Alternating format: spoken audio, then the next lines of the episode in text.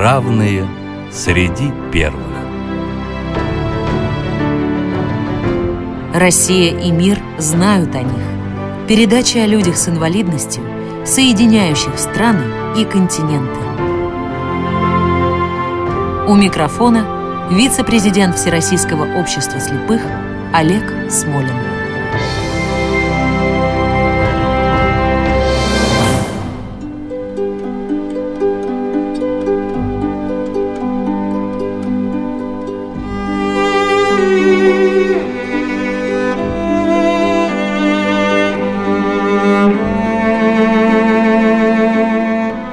Здравствуйте!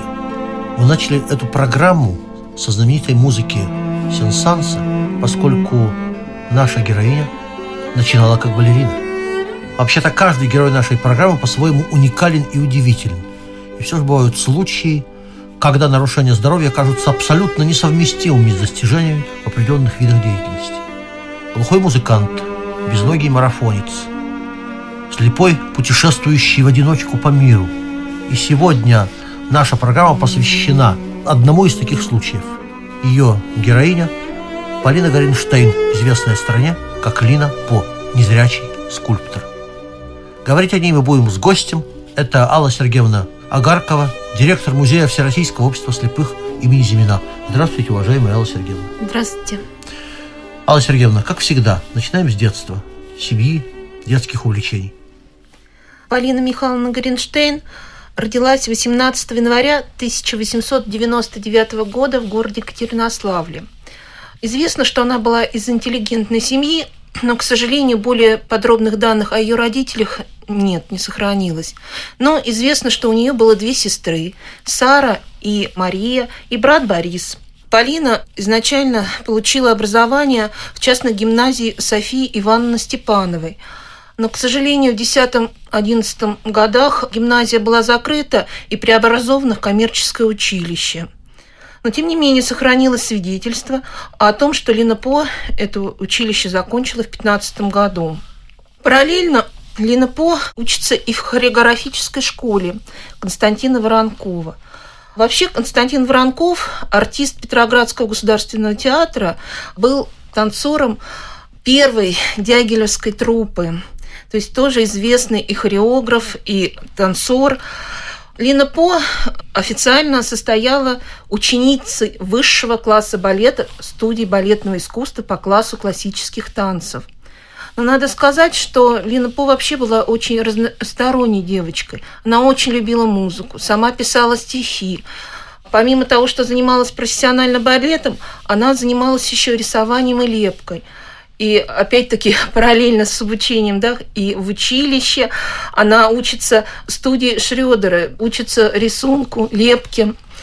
Знаете, что ей достались тяжелые времена, да, 17-й год – это революция. Лина По изначально переезжает в Харьков – пытается по настоянию родителей получить, так сказать, серьезное образование. А поступает даже на юридическое отделение Харьковских высших женских курсов, но понимает, что это все равно не ее. И даже учась на высших женских курсах, да, харьковских, она все равно параллельно продолжает учиться в студии Тальори у знаменитой Натальи Александровны Дудинской. Вернувшись в 18 году в Екатеринослав, она продолжает учиться у Воронкова. Затем вынуждена переехать в Мариуполь. Там начинаются поиски работы, но опять-таки работа всегда связана с танцем. Она ведет уроки ритмики и в детских домах, и в детских садах. Она работает преподавателем по классу балета в музыкальной школе работников искусства, да, знаменитый Рабис, она вступает в Мариупольское отделение. Алла Кстати, Сергеевна, да. вы говорите все время Лина По, а мы еще не рассказали нашим слушателям, как возник псевдоним как Полина Горинштейн стала Линой По. А, кстати говоря, как раз когда она училась в студии Воронкова. Так. Параллельно с обучением она начинает выступать и понимает, что надо взять псевдоним, тем более, что в семье ее близкие сестры ее звали Линой. И она берет псевдоним, изначально сценический псевдоним Лина По. То есть имя Полина переставляет да, слог, да, и получается Лина По. И надо сказать, что э, в дальнейшем это она оформляет официальные документы на это новое имя. То есть все документы, которые хранятся и в архиве, и у нас в музее, да, оформлены на Лину По. То есть сценическое есть, имя стало уже да, и паспортным. Паспортным, совершенно верно. Тем более, что э, после революции, да, в 18 году постановлением ЦИК были введены так называемые ну, трудовые книжки, наверное, все знают, что это такое. Конечно. Вот. И эта книжка стала на тот момент основным документом в РСФСР, да, и вот во всех трудовых списках она везде уже значится как, как Лина По. Лина Михайловна По. да, Как я понимаю, увлекаясь балетом, Лина По не перестала заниматься изобразительным искусством, так ли? Да, абсолютно верно. А, даже когда в 21 году ее направили учиться в Москву при Большом театре, она и здесь продолжала пытаться как бы совмещать увлечение лепком, рисованием, поступает в высшие художественные мастерские, знаменитые в Хутымас. Но, правда, проучилась она там всего лишь год, потому что, как она сама писала в своих воспоминаниях, да, рассказывала, что нельзя было разбрасываться, надо было выбрать что-то одно. И она выбирает, конечно, балет. И в ну, каких спектаклях участвует? Надо сказать, что э, главных ролей у нее, ну, как бы не было, да. Она все-таки больше участвовала на вторых ролях и больше работала как хореограф и постановщик танцев.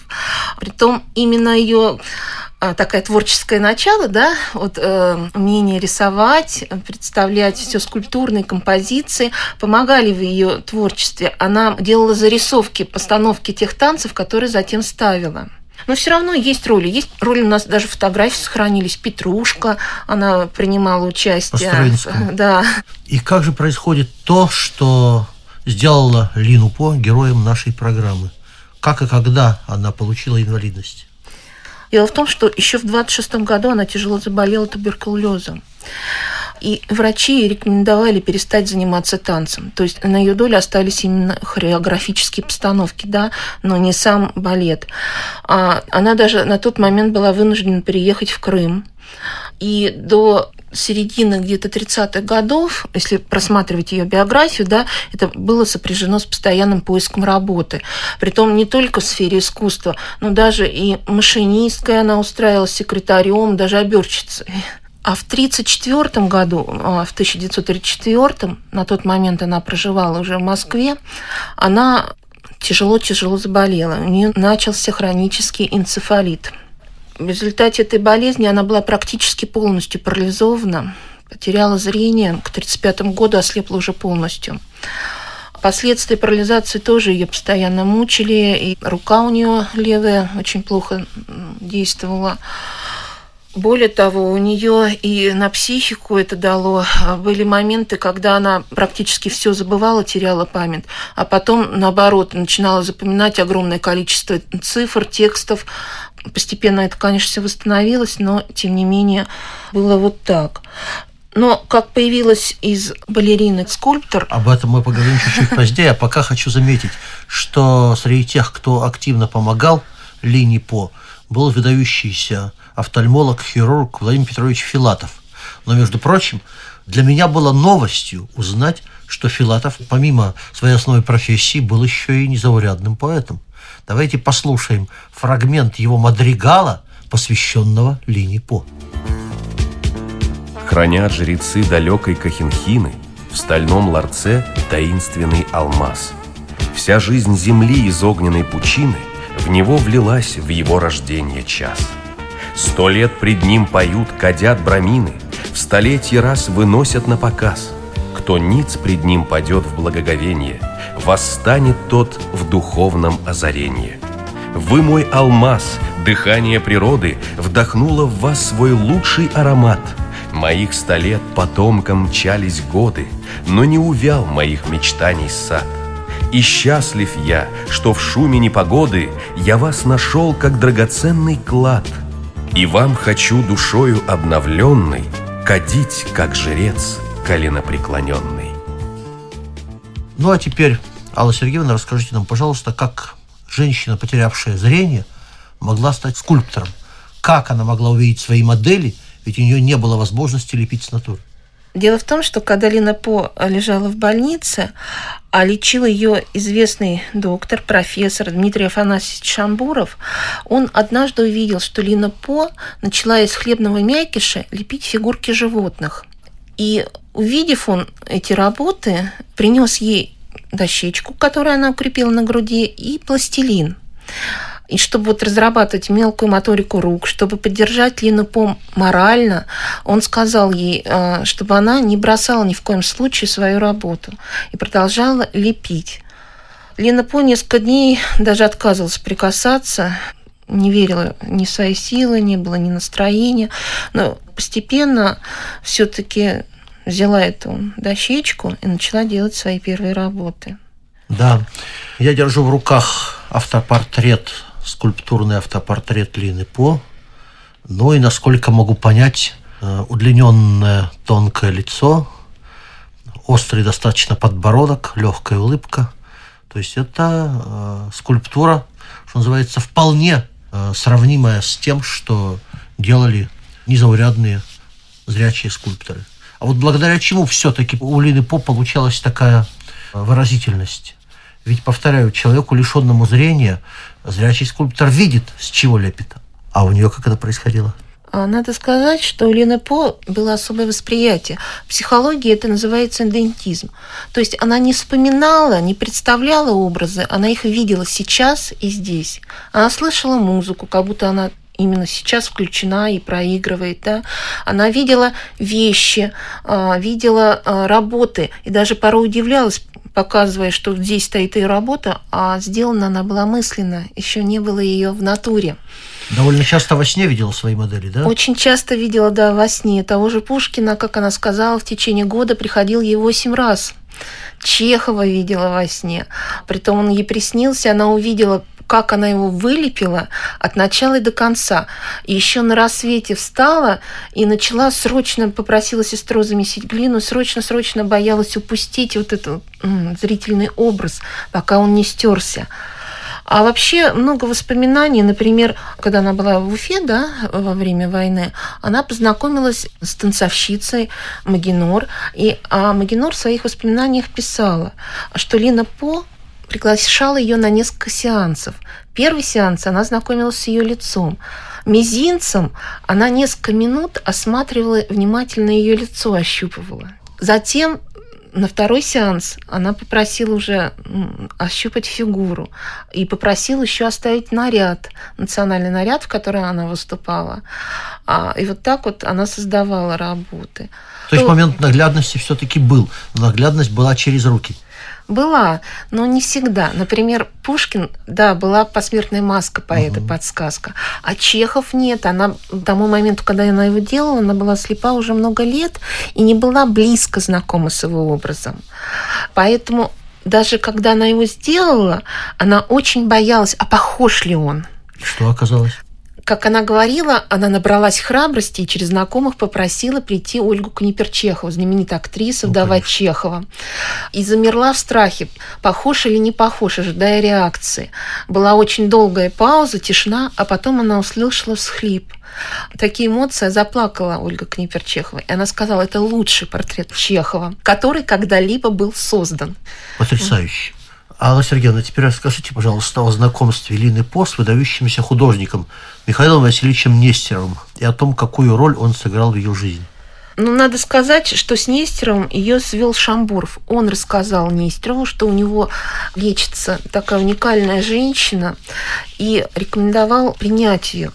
И однажды, уже два года спустя, после того, как Лена По заболела, да, она вышла из больницы, она с сестрой э, пришла в гости к Нестерову принесла одну из первых своих работ, автопортретная работа «Вероника».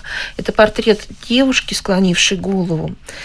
Нестеров увидев эту работу, посмотрев еще несколько работ, сказал, вы будете скульптором. Надо сказать, что для Нестерова это действительно была высокая оценка, потому что очень многие, кто приходили к нему, и студенты, да, он как бы не стеснялся сказать, нет, извините, вам это не дано. Ну да. Вот. А Нестеров увидел ее и сказал сразу, вы будете скульптором. И надо сказать, между ними завязалось очень дружеские отношения. Сохранилась между ними большая переписка. А самое главное, Нестеров стал ее глазами. Она показывала ему все до единой своей работы или хотя бы фотографии работ. И вообще она его называла своим действительно учителем, своим единственным настоящим учителем. И он ввел ее в круг, собственно, скульпторов, художников самых знаменитых того времени. Это Голубкина, и Грабарь, и Конюнков. Давайте послушаем, что писал об этом сам Нестеров. Говоря о своих темах, персонажах, Лина Михайловна говорила как о живых, ей близких, родных людях. Эти люди жили одной жизнью с ней вместе, радовались и огорчались, она им сочувствовала, говорила их словами, мыслила их мыслями, словом, перевоплощалась в них. Дарование Лины По – особое дарование внутреннего видения. Рядом с ним идет страстное искание внешних форм законов искусства. Она понимает их значение, красоту. Она изучает их на себе, на случайных посетителях, на классических формах античной скульптуры, изучает путем осязания своими нежными, чувствительными пальцами. Осязание, как внутреннее видение, ее новое зрение. Работает Лина Михайловна, несмотря на все трудности, страстно, порывами. Работы ее делаются все совершеннее. Я недоумеваю, как и те выдающиеся скульпторы наши, с которыми мне приходилось говорить об искусстве Лины По, перед тем необъяснимым фактом, как путем лишь одного осязания может слепой передавать не формы, даже не сходства, где на помощь можно призвать опыт, знания, наконец, прекрасную память, а самое тонкое, неожиданное выражение, как говорили в старину, экспрессию. Вот пред этой-то экспрессией невольно поражаешься, становишься в тупик. Спрашиваешь, где предел человеческой способности? Алла Сергеевна, а теперь расскажите о жизни и творчестве Лины По в годы войны. А, ну, с началом войны Лина По, как и многие художники, да, она состояла членом Московского союза советских художников, ну, в общем-то, как и большинство наших предприятий, наших граждан, а, уезжает в эвакуацию в Уфу, Башкирию. Действительно, Ситуация была сложная а, в том смысле, что работать ей банально даже не хватало материала, да, она не могла продолжать работать. Морально она, как писала Нестеру, не могу. А, и он отвечал, я вас понимаю, вы, конечно, мыслями с нашими бойцами, и нету настроения, но надо держаться. К тому же Лина По, надо сказать, еще она и работала. Она же плела маскировочные сети для танков, сама научилась. И, да, и даже была награждена в 1945 году медалью за доблестный труд в годы Великой Отечественной войны. Но есть, тем не менее, несколько работ, если брать скульптуру, да, и периода войны. Конечно, войну она показывала во многом либо подвиг, совершенный нашими военными, читая статьи газет, да, и мысленно представляя образы такие собирательные у нее были, да, юный мститель. И очень много работ у нее были, особенно мелкая пластика, показывающая страдания людей. Это, например, у одного пепелища. Это совсем крохотная работа. Сидит старичок, к колену которого прижимается осиротевший ребенок, рядом стоит котомка, которая все, что осталось, да, от нажитого, ну, наверное, такой дань любви, уважения к Уфе, Башкирии, которая приютила столько людей, стала ее работа знаменитая. Это удочеренная, да, или возвращенное детство. Своего рода такая восточного типа богоматерь прижимает к груди русскую девочку. Есть и портретная, кстати, уникальная работа. Это, например, портрет башкирской девушки ГДБ, с которой она познакомилась тоже в Уфе. Вот, работа очень интересная. Да, ну а теперь о послевоенном творчестве Лины По, о ее персональной выставке, которая, как я понимаю, подвела итог творчеству. Послевоенные годы Лина По вернулась в Москву и начинает очень активно работать вновь. И при том в ее творчестве появляется новое направление – это хореография танца народов мира. Появляются такие работы, как негритянский танец, появляются такие работы, как украинский танец или гапак, танцевальная сюита, где каждая статуэтка представляет из себя тот или иной восточный танец. То есть два увлечения сошлись. Да. Хореография и скульптура. Да. И к тому же 46 год – это десятилетие начала ее творчества. И к этой дате была в Центральном доме работников искусства подготовлена персональная выставка Лины По. Надо сказать, что до этого она принимала участие более чем в 20 выставок, но совместно с другими скульпторами и художниками. А это была первая именно персональная выставка. На ней было представлено 73 работы. Работы брались уже из музеев. На тот момент ее работы были в нескольких музеях, во многих даже, скажем, музеях. На выставку пришли действительно выдающиеся деятели культуры, искусства, перечислять, конечно, тут можно много. Тот же Каньонков, Грабарь, Щепкина, Куперник. Сохранили, кстати, воспоминания этих людей об этой выставке, о том, как они знакомились, многие впервые знакомились с Лина По. А Лина По ну, наверное, действительно во многом даже стеснялась своей на тот момент такой известности, не могла всерьез поверить, что ее работа настолько высоко оценена. Она постоянно переспрашивала, правда, вам действительно нравится? Многие вот это повторяют. Да, это скромность и застенчивость. Вот. Алла Сергеевна, ну и вот теперь, что можно сказать о современном состоянии памяти о творчестве Лины По? Помнят ли они сейчас, какова судьба творческого наследия, есть ли в музеях нашей страны или за рубежом ее работы? Надо сказать, что ее работы есть во многих музеях. Это Третьяковская галерея. Там хранится 8 ее работ и ее архив большой. Музей Островского преодоления. Музей Бахрушина. Но самая большая коллекция хранится в Центральном музее Всероссийского общества слепых. Ну, да, в 2006 году работы мы отреставрировали в центре Грабаря. И был открыт в связи с этим новый зал – к сожалению, многие работы в гипсе да, уже имеют определенный возраст все-таки, поэтому руками сейчас тактильно смотреть не можем позволить, разрешить, да, потому что нам сказали, что если хотите сохранить, надо уже как бы их оставить в покое. Ну, а возможно сделать копии? Но да? в связи с этим, да, мы делаем сейчас на 3D копии. Ну вот мы, я вторую копию держу в руках. Которые, да, здесь представлены. Ну, вообще у нас большая коллекция Лины По в бронзе. В 70-х годах, когда э, ее коллекция работ передавалась на тот момент еще Центральный дом культуры ВОЗ, да, было принято решение а часть ее работ отлить в бронзу. И вот эти работы, конечно, всегда доступны, открыты. Незрячие могут посмотреть. Да. Вот. Ну что ж, дорогие друзья, время нашей программы неумолимо близится к концу. Напоминаю, нашим гостем сегодня была директор музея Всероссийского общества слепых имени Зимина Алла Сергеевна Агаркова. Алла Сергеевна, спасибо большое за участие в нашу программу. Спасибо большое за внимание. Ну что ж, а завершить я хочу фрагментом замечательного стихотворения поэта Якова Хилемского, посвященного Лине По. В сознании не меркнет свет бесценный, И танцовщицы чудится в ночи Полет Жизели в озаренье сцены, Прожекторов скрещенные лучи. А где-то по соседству, где-то рядом Проходят люди, щурясь на свету. И звезды есть, и радуга, И надо прорваться к ним, развеяв черноту. А жизнь дыханием терпким обдавала, Как ветерок предутренний в степи, и, став сырым, упругим материалом, приказывала «Комкой и лепи, ищи, упорствуй, находи на ощупь, объем и форму, слепоте на зло, чтобы возник движение плавный росчерк, чтобы в твоих потемках рассвело.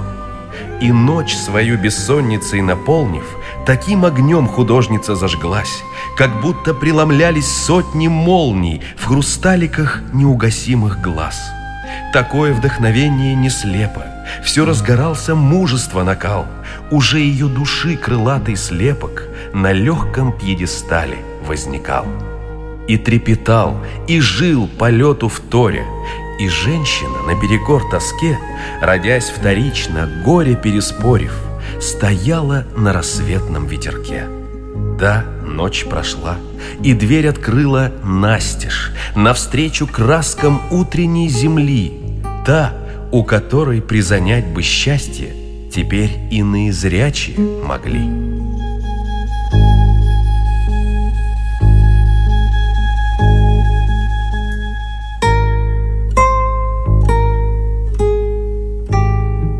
Программа создана при финансовой поддержке Федерального агентства по печати и массовым коммуникациям.